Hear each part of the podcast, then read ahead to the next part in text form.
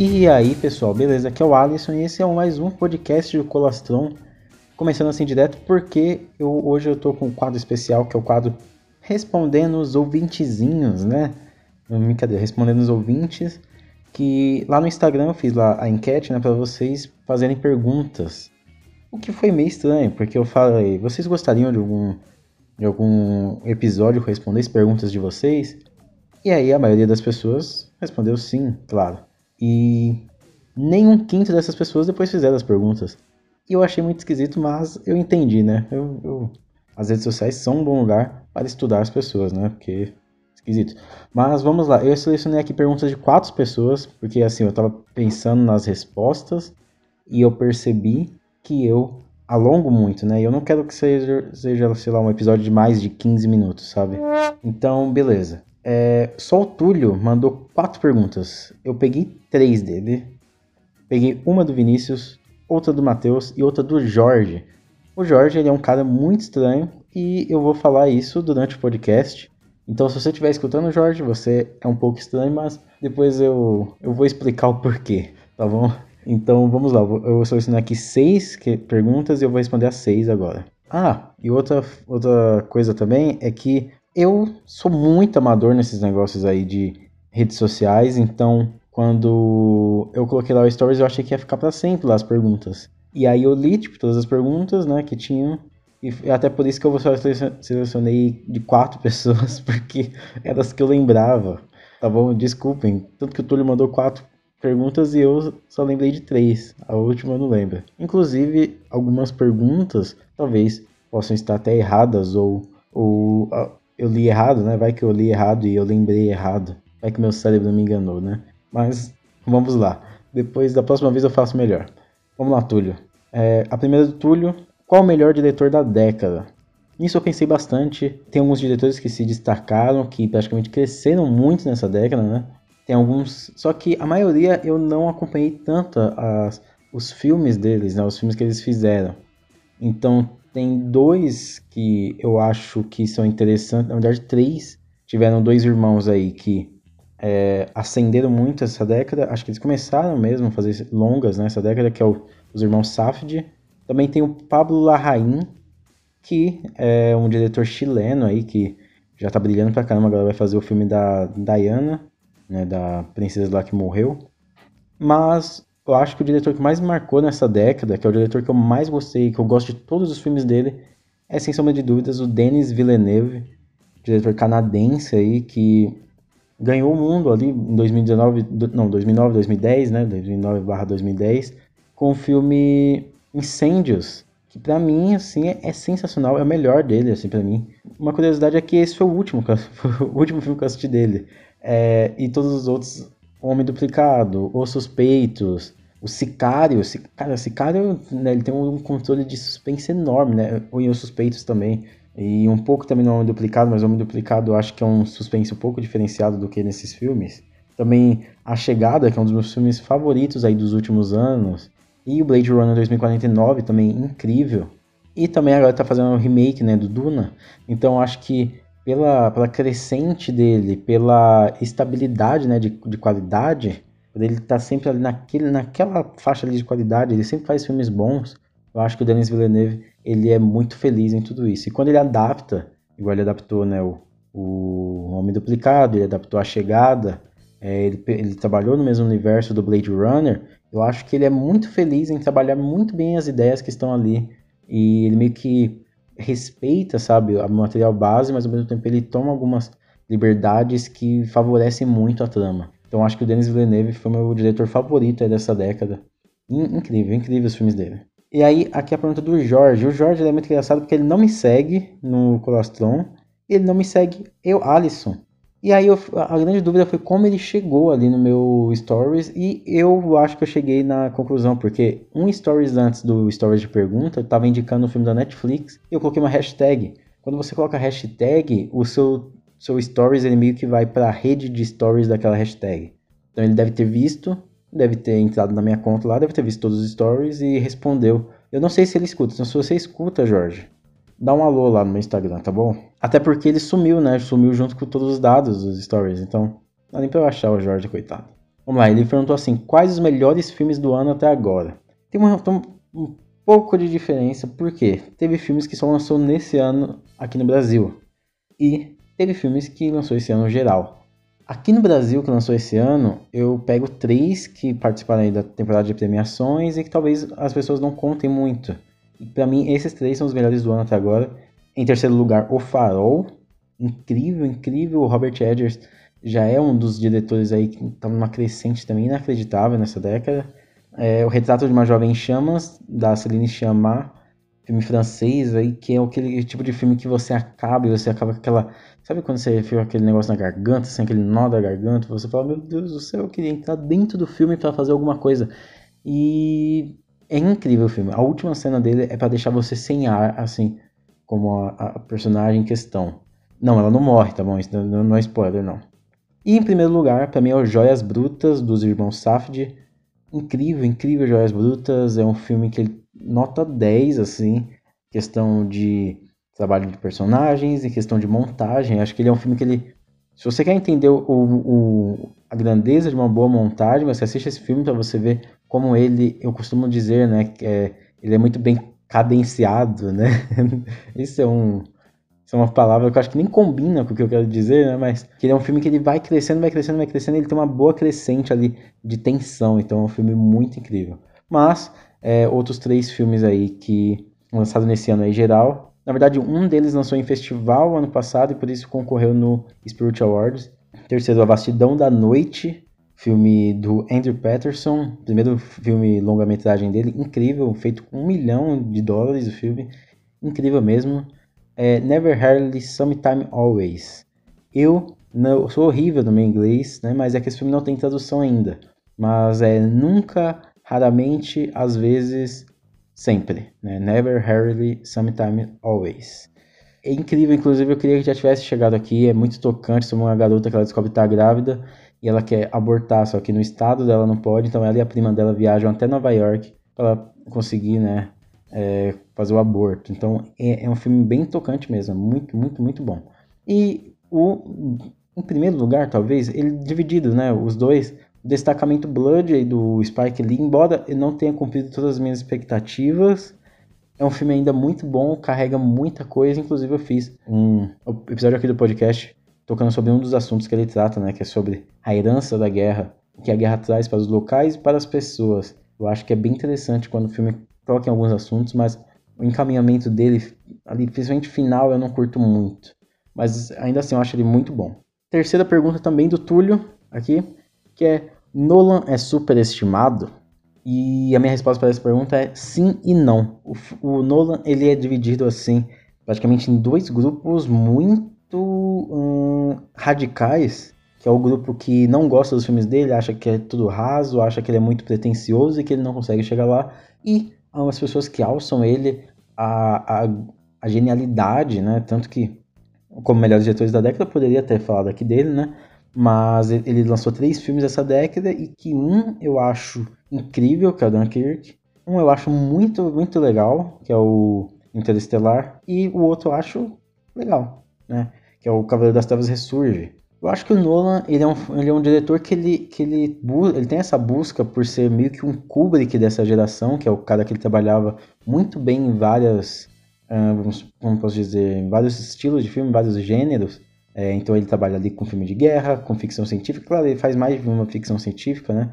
Mas nesse século, século de super-heróis, né? Ele trabalha no filme de super-heróis. É, então ele já tem filme é, de suspense e é um, um, diretor que ele tenta né, fazer bastante coisa diferente.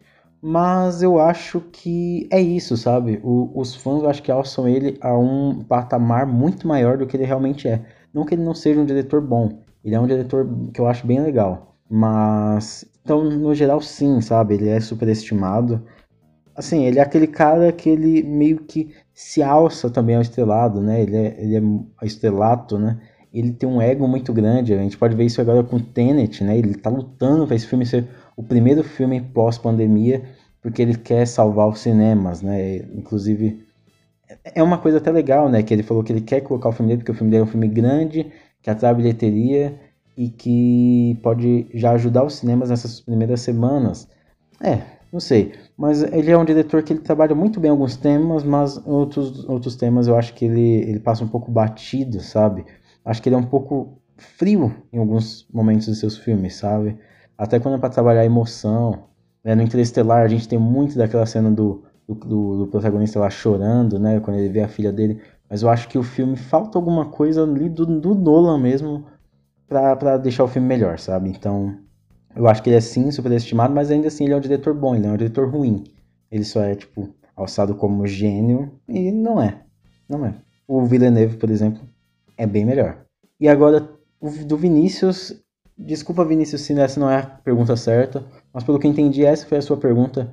Três filmes brasileiros que teriam uma boa repercussão hoje, né? Três filmes nacionais, se fosse lançado hoje, teriam uma boa repercussão. Creio que foi isso. E é muito, muito interessante porque, é, inclusive eu falei até no episódio sobre o Cidade de Deus, né? Que Cidade de Deus ele foi meio que esnobado ali no Oscar.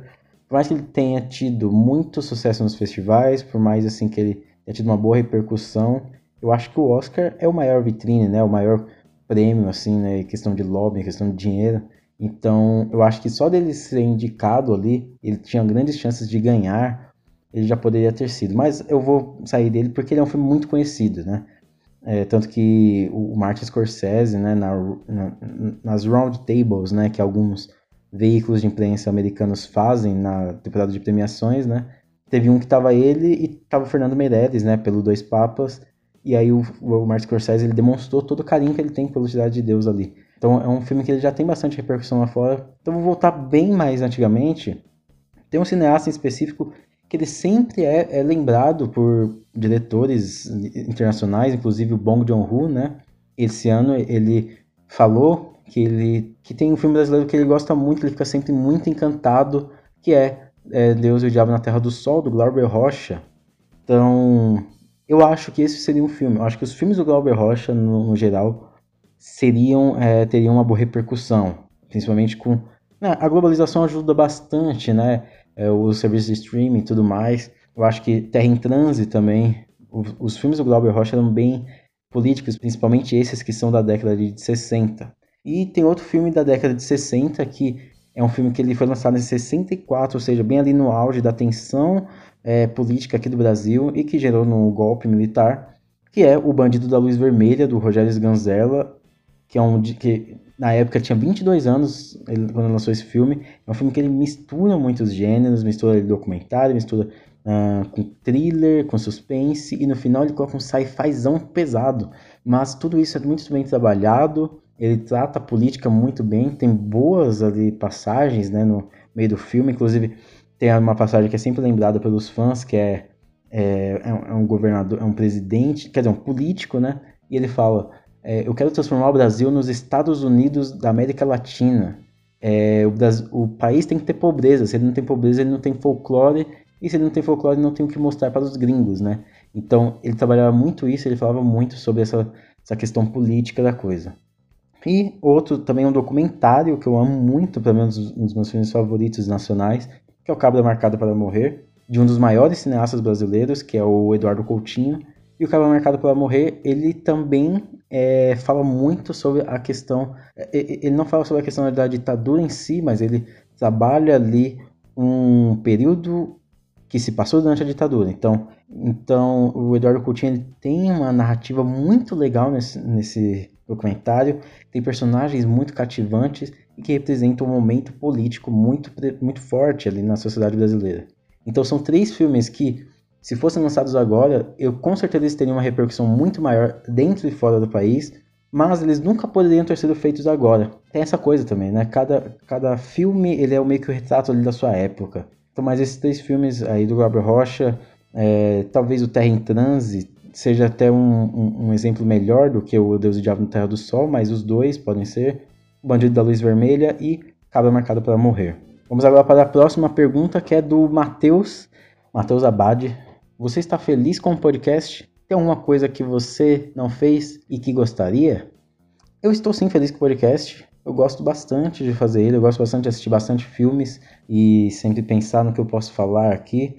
escrever os roteiros eu gosto bastante também. Uma coisa que eu gostaria de fazer nele é mesmo melhorar tudo mais. Então, uma coisa que eu estou investindo é comprando alguns livros para até melhorar mais minha é, livros de estudo mesmo do cinema, né, até para melhorar mais meu, repertório. Estou procurando assistir mais filmes de diferentes épocas, de diferentes países, para melhorar também esse repertório e também a qualidade do áudio. É, já estou aí querendo comprar uma mesinha de som ou um gravador. Eu vou ver o que vai sair mais barato no momento. Não estou podendo gastar tanto. Mas é isso aí. Eu estou muito feliz, estou muito feliz. É, a repercussão não pode ser a das melhores, mas eu gosto das pessoas que ouvem, que vêm falar, que gostaram. E que eu quero mesmo melhorar, cada vez melhorar mais, né? É, é um projeto do coração mesmo esse daqui. E, por último, a pergunta do Túlio também, que é qual o melhor podcast da atualidade, né? Que, ou, qual o melhor podcast para mim, alguma coisa assim é a pergunta.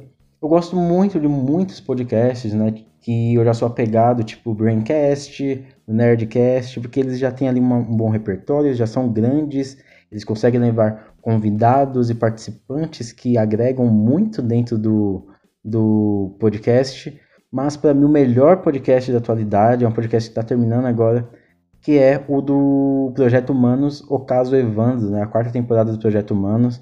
O caso Evandro é um trabalho de um trabalho jornalístico, documental ali muito, muito bom e coisa que não tinha aqui no Brasil. Ele meio que exportou esse esse formato de podcast para cá, né? E aproveitando, pegando todo esse embalo do de que o brasileiro ama, né, esses documentários sobre crimes reais e ele trouxe o caso Evandro. E o que é muito interessante é que Ivan Zanzuki, ele ele pega toda ali uma, ele faz um estudo dentro do caso, ele vê que aquele caso não foi feito, não foi investigado, não foi tratado da maneira correta. Então, envolve muitos preconceitos da época, muitos preconceitos da sociedade brasileira, e é muito legal como ele tenta trazer tudo isso para o podcast. E é muito legal como ele monta os podcasts, monta o que, que ele vai falar em cada episódio. Para mim, a sequência dos 10 primeiros episódios são perfeitas, principalmente os 5 primeiros episódios. Não, 6 seis primeiros episódios são inacreditáveis. Então acho que o Projeto Humanos, o caso Evandro, é um podcast espetacular que todos deveriam escutar. Vai virar série agora na Globoplay. O Ivan Zanzuki acabou de escrever um livro. Eu vi que ele mandou para a editora com mais de 700 páginas o livro. Então, ano que vem aí a gente vai poder ver esse livro, vai poder ver essa série na Globoplay. E é muito, muito interessante. Inclusive, inclusive tem, tem, um, tem um, um, um fator desse documentário que eu, que eu tô vendo uma pequena parte dele sendo feita perto de mim. E eu acho muito interessante, né, ver isso, como pequenas coisinhas aqui, ali, ali fazem todas essas produções gigantescas acontecerem. Então é isso aí. Gostei bastante das perguntas que vocês fizeram. Gostei bastante, disso. Se vocês tiverem mais perguntas, vai me mandando na DM lá do Twitter, se não forem perguntas pauta quentes, né? Que aí eu faço um outro podcast respondendo esse restante de perguntas. É, eu, ou então também vou, vou, abrir lá algum momento que eu tiver com preguiça de fazer algum episódio, eu também vou abrir lá de novo o espaço para vocês fazerem essas perguntas. Mas no geral eu gostei bastante. Não foram umas perguntas. Eu achei, eu, eu já esperava alguns tipos de perguntas e não vieram esses tipos de perguntas. Eu gostei bastante. Vocês foram criativos na hora de fazer essas perguntas. Nossa, eu tô repetindo muito a palavra perguntas, né? É, é isso aí. Então vamos lá. É, muito obrigado. Me sigam no Instagram, no Twitter, arroba Colostron. É, eu vejo que muitos de vocês saem quando começa essa musiquinha que está tocando de fundo. Então eu vou mudar a minha propaganda das do minhas redes sociais para o começo do episódio. Assim vocês não vão poder fugir. Igual hoje que eu já emendei com o episódio, vocês não vão poder fugir, tá bom? Então muito obrigado, valeu por terem escutado até aqui. Se cuidem na vida, Comentem lá no, episódio do podcast, compartilhem o episódio do podcast e façam as perguntas que vocês quiserem fazer, tá bom? Se cuidem da vida e até mais.